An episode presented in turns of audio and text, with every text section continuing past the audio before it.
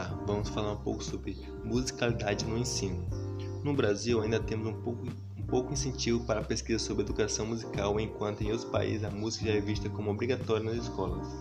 A finalidade da inclusão da música na escola não é um tanto transmitir uma técnica particular, mas sim trazer para o aluno opções de expressão e linguagem que, que ajudarão a desenvolver o gosto pela cultura e assim futuramente expressar-se através dela. Desta maneira, é possível afirmar que no Brasil já temos uma trajetória histórica, educativa e cultural que nos permite uma reflexão crítica acerca de perspectivas e caminhos concretos que possam subsidiar a intenção da educação musical nas escolas.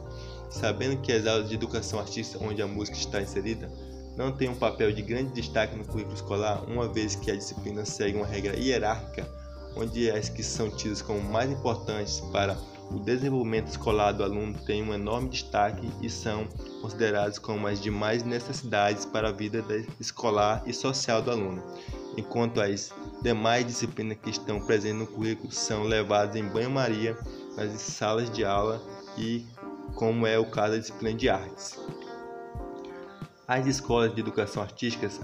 há muito tempo vêm sendo relegadas a segundo plano, os alunos só se dedicam às, às atividades artísticas dentro da escola apenas quando o professor ou a instituição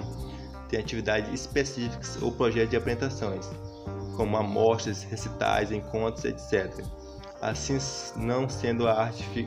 sendo a arte fica sempre em segundo plano.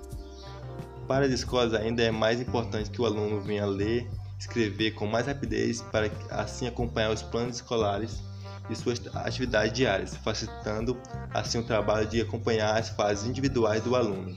que quase sempre são, não são respeitados, pois estes alunos que não acompanham esse enorme, essas normas, ler e escrever em um tempo determinado pelo sistema educacional, são taxados como lentos e necessitados de reforços em suas atividades.